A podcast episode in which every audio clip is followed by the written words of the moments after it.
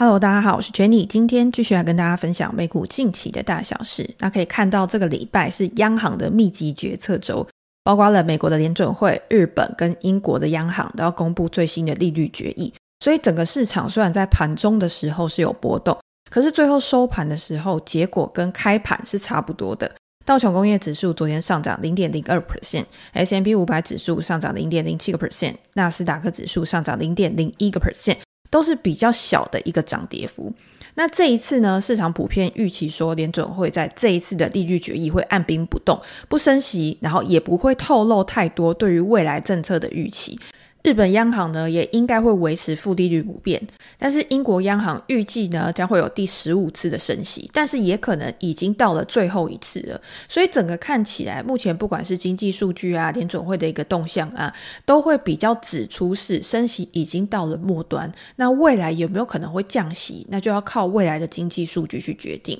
我们先来看整体的盘势，S M P 五百指数跟纳斯达克指数。目前看起来都还是维持在跟近期一样波动不大，然后稍微比较偏弱的一个局面。可是罗素两千指数，它是代表着美国的中小型股。罗素两千指数的跌幅呢，它是持续的扩大的，创下了六月底以来两个半月的最低表现。市场会不会担心说，因为这些中小型股，他们对于未来的景气是比较敏感的，所以才会导致它有这么大的一个跌幅？那如果你去看 S M P 五百指数的十一大板块里面，非必需消费跌了一个 percent，房地产跌了零点八个 percent，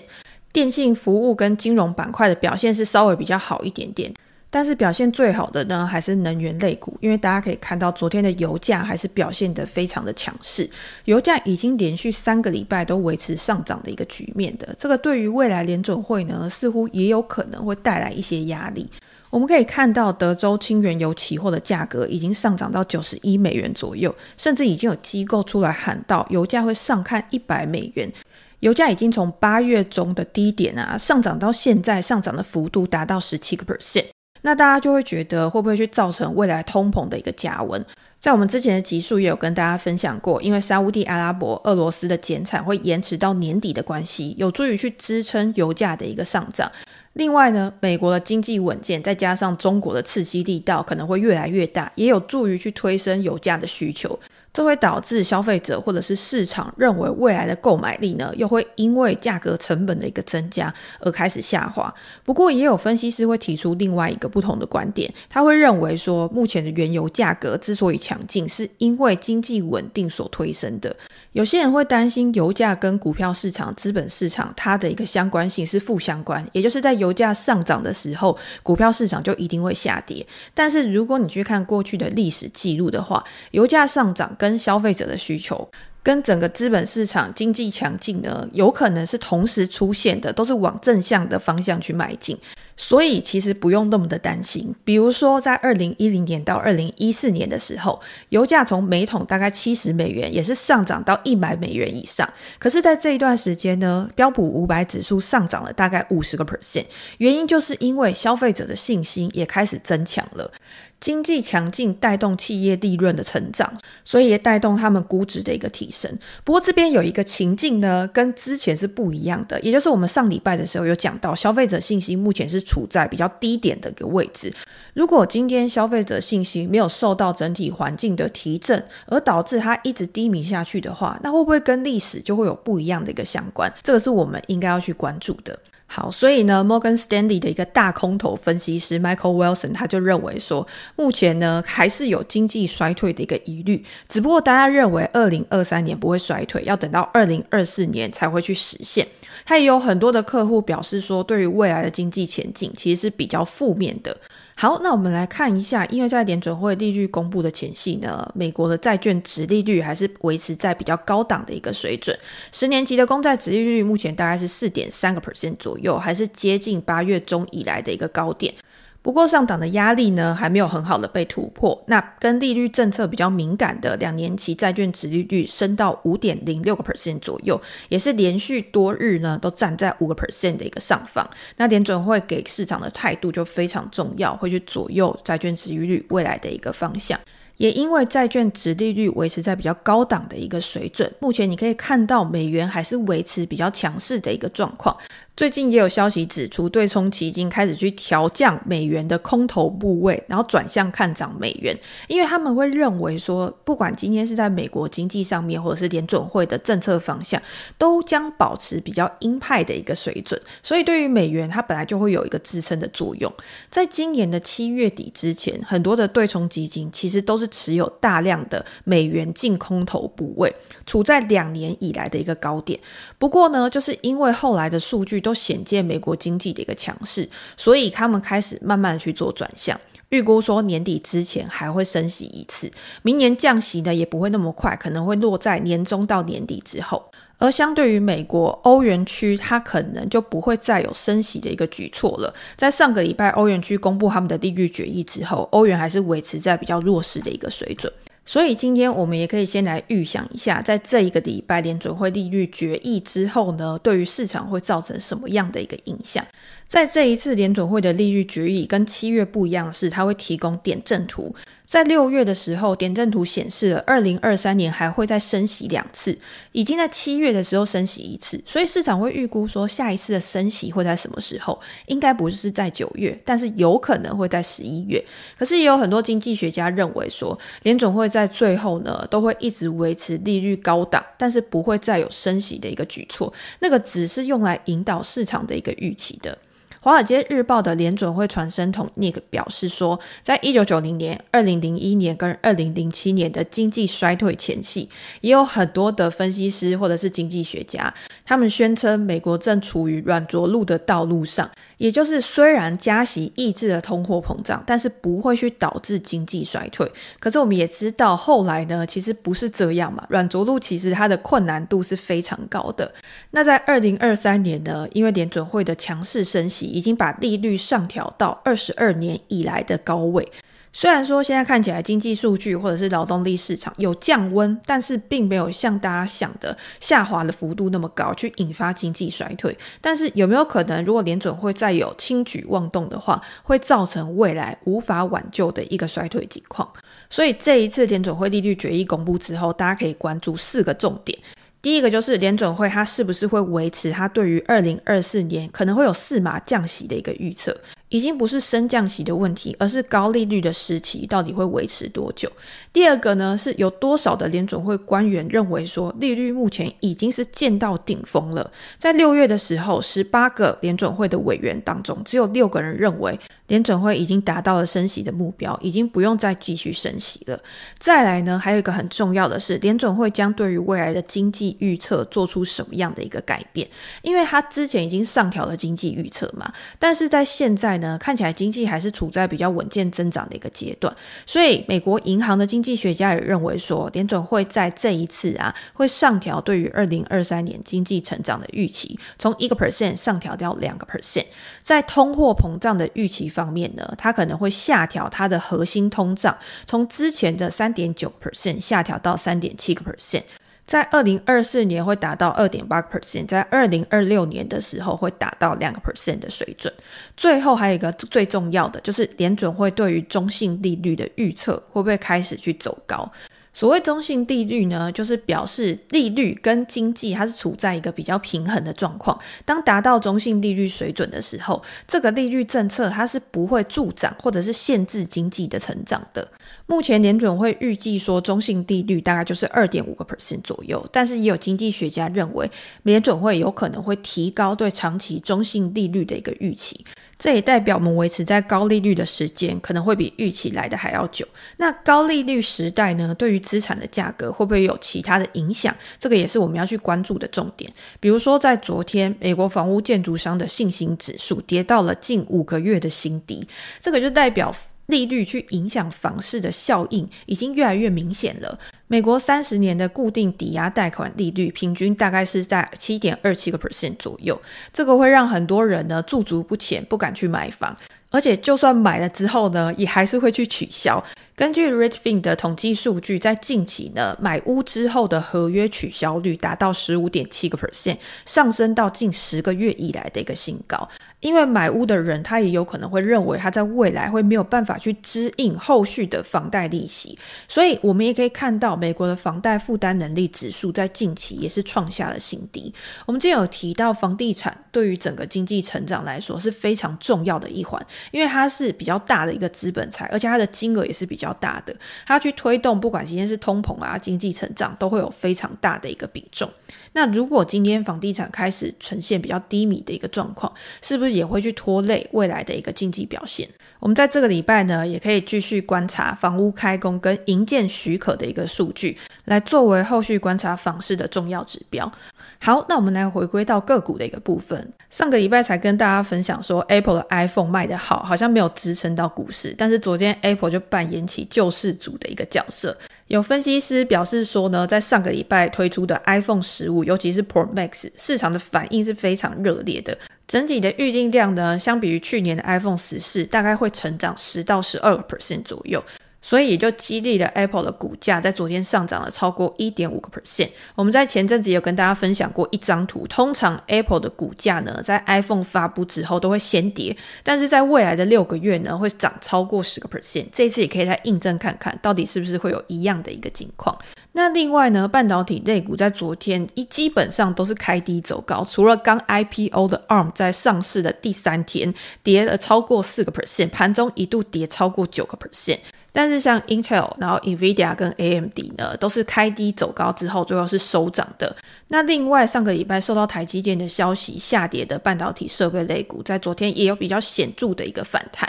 ASML 在跌了一点五个 percent 之后转涨。那另外像应用材料啊、科鼎研发表现也都是有比较大的一个反弹幅度。而汽车类股呢，包括像福特、通用汽车都跌了快要两个 percent。主要当然就是受到罢工的影响，现在还没有一个很好的进展去影响到这些公司它的产能，甚至在未来会影响他们的一个获利。不过，美国的财政部长耶伦他表示说，目前美国呢并没有迫在眉睫的衰退迹象，就算是罢工呢，现在要去讨论它对于经济产生的影响也还太早了。可是，我们如果看到另外一家车厂特斯拉的话，照道理来说，它没有受到罢工事件的影响。也有很多报道去指出说，不管管这一次罢工最后的结果如何，现在都已经证明了特斯拉就是最大的赢家，因为他没有加入工会，他今天他的时薪成本也是比其他的公司来的还要低，再加上他的产能运作顺利之后，获利能力本来就已经比传统车厂还好了，在未来会更具竞争优势。为什么他昨天特斯拉的股价还是下跌了超过三个 percent 左右？我们先来讲一下特斯拉昨天发生的一些消息。第一个当然就是很多的国家都很希望特斯拉过去设厂。在今年夏天的时候，印度的总理莫迪就已经向马斯克表示说，很欢迎他去做一些重大的投资嘛。然后在这个礼拜一的时候呢，土耳其的总统埃尔多安他也在纽约的会议上面去要求马斯克可不可以在土耳其去建造一座汽车工厂。可以有利于土耳其的经济发展，因为如果今天有车厂的话，就会有更多的资本投资嘛，更多的资本投资，你就需要更多的劳工跟更多的钱，那当然就会带动整个经济的成长。但是根据《华尔街日报》的报道呢，沙乌地阿拉伯也正在跟特斯拉谈判，希望他们可以过去也去盖厂，也去进行投资。可是这个消息在传出之后，然后过没多久，马斯克就在他的推特上面说，这个报道完全是错误的，直接打脸《华尔街日报》。这个消息呢，完全就是一个假消息。那为什么会传出这样子的一个新闻呢？我觉得也是因为马斯克他本来就说他要再继续的去选择他要盖厂的地址，所以也会引起很多的一些猜测，哪里是最好的地方啊？哪里可以为特斯拉带来最大的一个市场？那之前公司有提到说，到二零二三年之前，他的目标是每年都要销售两千万台的汽车，是高于去年的一百三十万辆，所以这个中间的差距是非常大的。你要怎么样去实现？你一定是要去扩厂、扩充你的产能。这个目标如果这样去计算的话，至少要新增十几家的工厂才有办法去达到。特斯拉目前在美国、中国跟德国都有厂房去生产。那在三月的时候也宣布了在墨西哥的新建厂计划。那下一个会在哪边？当然也是让大家非常的期待，所以才会有各种传言的出来嘛。不过这个假消息或者是马斯克去打脸《华尔街日报》，一定不是特斯拉股价下跌的最主要原因。昨天特斯拉下跌最主要的原因呢，还是高盛去下调了对于特斯拉的获利预期。今年以来，特斯拉的销售其实还是非常的稳健的。上半年的表现相比于前一年成长了十四个 percent。那在欧洲跟中国的主要市场呢，其实也都有不错的一个成长。欧洲市场大概年成长十八 percent，那中国比较低，大概是年成长两个 percent 左右。可是会不会在未来的一个激励政策之下，会有更好的一个发展？可是高盛他并不是这样看，他认为呢，上半年的表现他没有办法去持续，他重新去检视了特斯拉在二零二三年跟二零二四年的获利预期。他们认为说，特斯拉在持续的降价之后，目前的平均售价比较低，会导致汽车毛利率的下滑。所以，如果今天特斯拉在二零二四年还要再进一步的降低价格，就算是它的成本也跟着下滑，也没有办法去抵消价格下滑带来的损失。也是因为这个原因呢，他才去下调了每股盈余的预期，自然就会让特斯拉的估值受到消息面的影响而开始下跌。那如果单就这个说法来看的话，因为它是真针对特斯拉制造汽车的一个获利去做调整，可是他还是没有考虑到特斯拉在未来软体收入为公司带来的贡献。如果今天特斯拉在自动驾驶，在其他的一些软体收入上面可以有更好的发展的话，那它的估值当然就会有更进一步的上调空间，这个蛮符合我昨天在 Facebook 上面有跟大家分享霍华马克斯最新的一个备忘录。这份备忘录的标题呢，就是更少的输家还是更多的赢家？在投资市场上面呢，其实我觉得它完全不是一个零和游戏，也就是你今天在市场上获利，并不一定对于你的竞争对手，对于市场上面的其他参与者来说，就是一个获利的减损。如果今天你是跟着 ETF，然后跟着整个经济的成长一起来获利的话，这个是第一种投资的方式。第二个是，如果你是一个主动投资人的话，你也可以去在合理的价格买进好公司。可以在未来为你带来更多的一个超额报酬。那要怎么样去选择好公司或者是好的资产来投资呢？霍华马克斯也提醒大家说，你不要一味的觉得你只能找到最强的那一档股票或者是最强的资产。因为这样子的标准条件其实是不符合实际的状况的。今天在你的投资组合里面，一定会有表现比较好的跟表现比较差的。但是最重要的是，你的整体平均表现要在平均之上。那第二个是你少数呢表现得特别好，你的大赢家呢一定要带为你带来很丰厚的报酬。那最重要最重要的是第三点，也就是大输家可能会让你有非常大的一个冲击跟损失的，你一定要控制在很少。的范围之内，这样对整体的投资报酬组合来说，它其实是会稳健增长的。霍华马克斯在一开始的时候，他就说，努力每年都做得比平均水准还要好一点点。通过纪律呢，即便是在空头的时期，你都可以取得相对好的成绩的话，就是长期投资的成功之道。因为你今天如果你的投资组合它是一个比较平衡的，它是一个波动不会那么大的，它自然而然就不会有大起大落那种极端的成果嘛。它也不会让你有完全无法弥补的损失，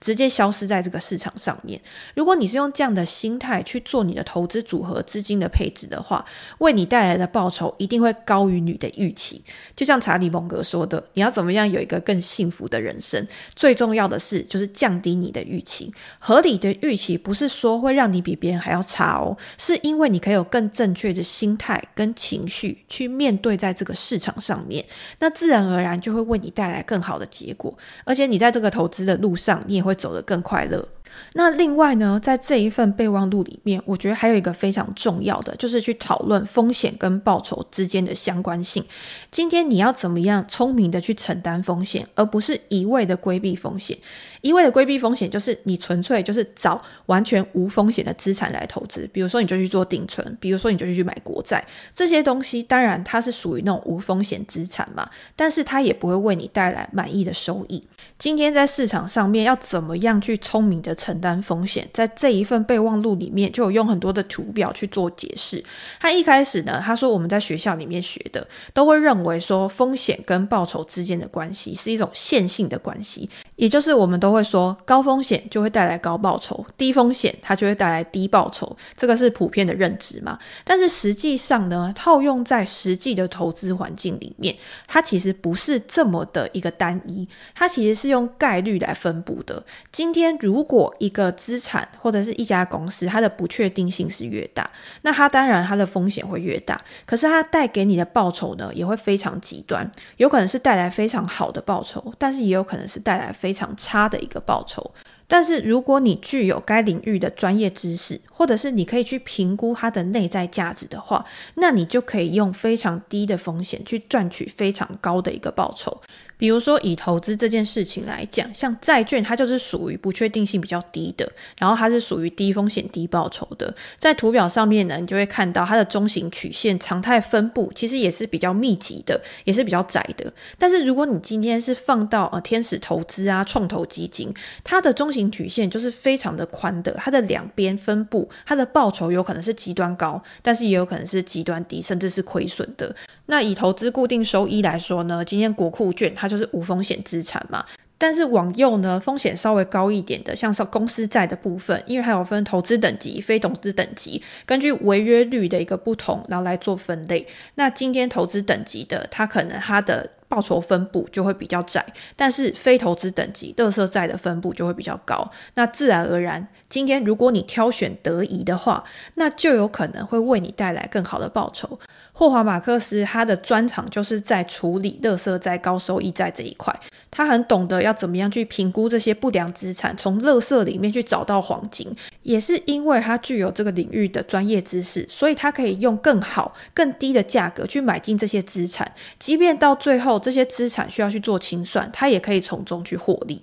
那以一般投资人来说，我们最常接触的是股票嘛？那股票，如果你今天买的是美国的股票、美国的 ETF 的话，它也。算是比较低风险低报酬的，不是说它真的很低哦，只是相比于其他的像新兴市场啊、非美国市场，我们可以知道美国的可确定性是比较高的。就像巴菲特说。不要看空美国，因为美国是全世界最强的资本市场。你今天把钱放在美国市场里面，一定可以为你的长期带来很稳定、很不错的一个报酬。但是如果你今天去投资在新兴市场，而且或许你投资的是个别单一的新兴市场，那它可能就会为你带来更大的一个净值波动，它有可能会为你带来亏损。但是如果这个新兴市场它的发展真的很好，在整个景气非常繁荣的情况之下，有资金流入去推升该地你的股票资产价格上涨，那也会为你带来非常丰厚的一个报酬。这个风险跟报酬之间的关系啊，不只是可以用在投资市场而已，可以用在你人生或者是你的工作，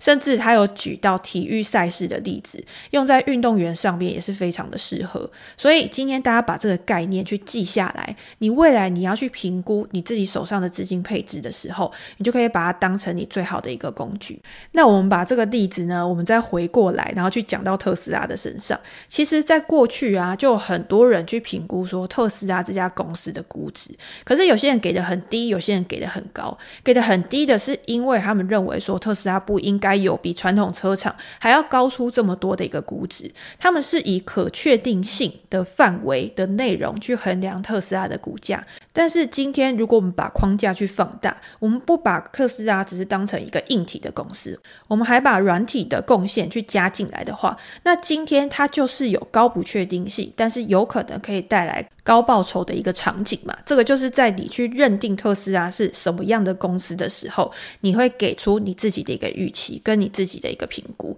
所以套用在我们刚刚看到这个图表上面的话，当不确定性越高，因为现在还没有很好的去实现。当不确定性越高，为你带来的潜在报酬也可能是越高，但是它也有可能是潜在的下档风险。那这个时候你要怎么样去控制呢？今天你要去衡量你自己的资金状况、你的资金规、你的风险承受度，到底你也可以承受多大的亏损，你再去决定你要放多少资金在这一类不确定性比较高的股票上面。我觉得特斯拉还是已经有一个本业，是已经真的可以开始赚钱的。那剩下你就要去评估说未来还。没有真的实现获利、贡献营收的这个领域，它可以为它带来多少的估值溢价，来帮助你可以更好的去做判断。好，那我们今天呢就先跟大家分享到这边。如果大家有任何的想法或问题的话，也欢迎留言给我，我们在之后呢可以再来跟大家做一个讨论。那今天就先这样喽，拜拜。